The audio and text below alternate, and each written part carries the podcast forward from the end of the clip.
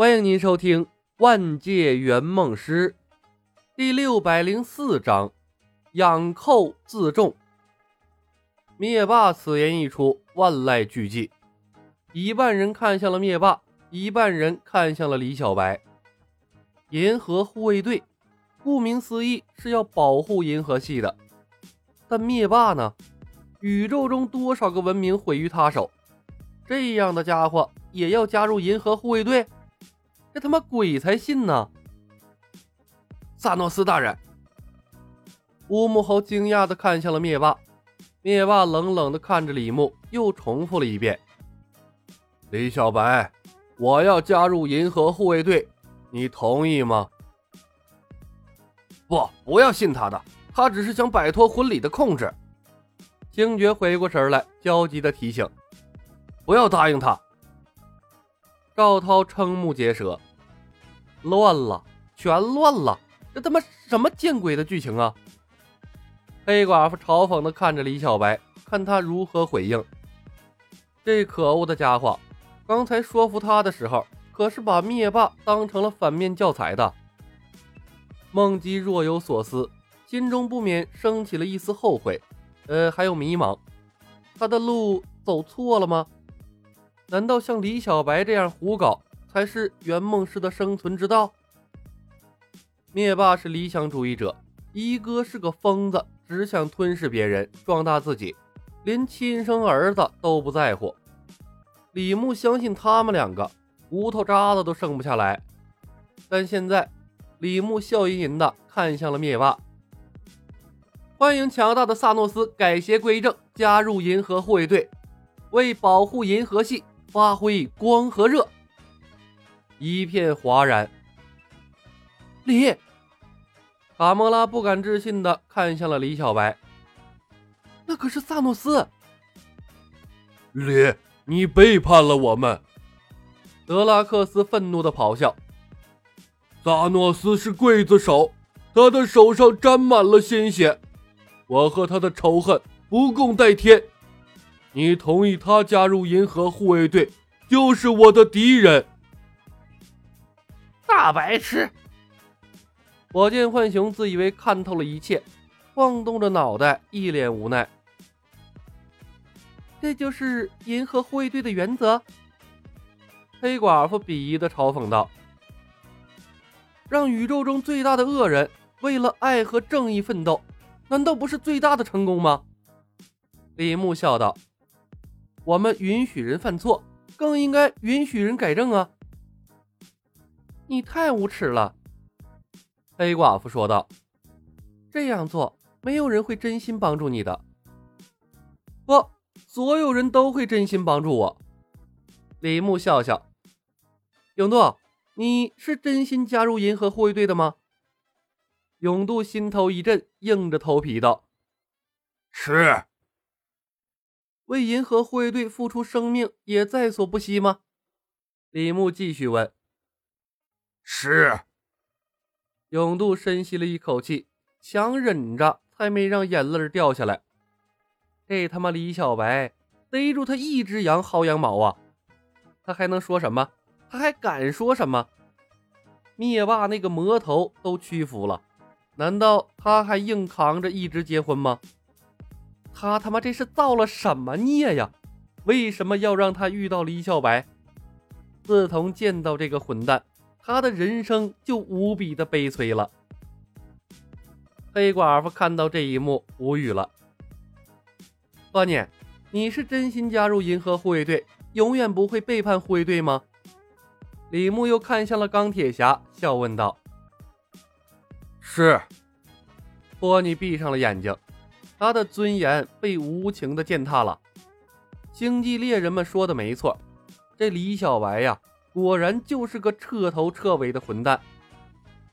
看，所有人都是真心的。李牧笑着看向了目瞪口呆的口呆的黑寡妇。娜塔莎，包括你，我相信你也是真心的，对不对？黑寡妇浑身颤抖，有心说上一句不是。但话到嘴边，硬生生变成了一个是杀人诛心呐！他是后悔招惹李小白了。他看过神盾局的档案，李小白根本就是个精神不正常的疯子。赵涛低着头，已经没脸看人了。他感觉自己在圆梦师的帮助下，在反派的路上越走越远了。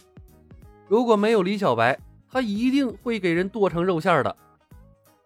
趁着李牧停顿的时候，罗南的声音响起。我可不可以加入银河护卫队？不可以。李牧笑笑，果断拒绝了他。谢谢。罗南习惯性的道谢，可话刚说出口，他的脸色骤变。你说什么？我说不可以。李牧笑道。为什么？罗南浑身颤抖，歇斯底里的咆哮。萨诺斯都可以加入银河护卫队，为什么我不行？灭霸也向李牧投来了好奇的目光。说实话，他也没想到李小白竟然会拒绝罗南。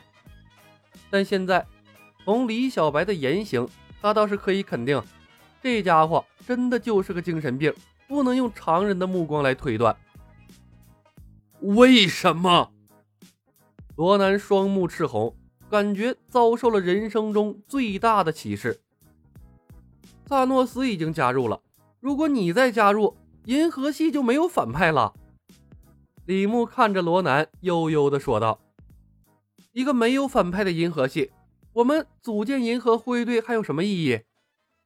罗南无语了，复仇者联盟无语了，灭霸和他的小伙伴们也他妈无语了。赵涛歉疚地垂下了脑袋。在心中说服自己，呃，好吧，这是这是完成他的梦想。李小白，你欺人太甚！罗南简直要疯了，他指向了灭霸的方向。萨诺斯也可以当反派呀，为什么偏偏是我？萨诺斯如果是反派，我怕打不过他。李牧理直气壮道。为了完成任务，他已经不要脸面了。你他妈的！罗南破口大骂。罗南，我同情你。德拉克斯向罗南投去了同情的目光，紧接着，魔性的笑声便不由自主的响了起来。啊哈哈哈哈！李，你仍然是我的朋友。罗南。婚礼结束后，你去侵略山达尔星吧。”李牧悠悠地说道，“撕毁和平协定，干掉山达尔星那帮蠢货，去实现你的梦想，让克里人的荣光闪耀整个银河系。”罗南目瞪口呆，那的确是他的梦想，但是不知道为什么，他伟大的梦想从李小白的口中说出来之后，这听起来就他妈像儿戏一样。可笑而且幼稚，让他无地自容。他甚至可以想象，他前脚去侵略山达尔星，后脚李小白就带着银河护卫队去伸张爱和正义，把他消灭了。疯子！灭霸嘀咕了一声，忽然相信李小白给他说的理由了。他的确是在玩啊，利用所有人来实现他那变态的游戏欲望。于是他对李小白越发的厌恶了。他看着李小白的背影，目光冷冽。这样的人绝对不能留在世上。李，你是认真的？星爵问。前所未有的真。李牧认真的点头。可是你是在挑唆战争。星爵皱起了眉头，不满道：“如果失去了控制。”会有无数人因此而丧命的，奎尔，没有别的办法了。李牧叹息了一声，低声道：“这是一个僵局，我不这么做，所有人只能留在这里，一直结婚下去。你不会天真到认为灭霸是真心加入银河护卫队的吧？”星爵看向了灭霸，穿着大红嫁衣的灭霸朝他挤出了一个狰狞的笑容。菲儿，我觉得应该听小白的。火箭浣熊耸耸肩：“你不觉得这样很有意思吗？别忘了，我们还在山达尔的通缉名单上呢。”本集已经播讲完毕，感谢您的收听。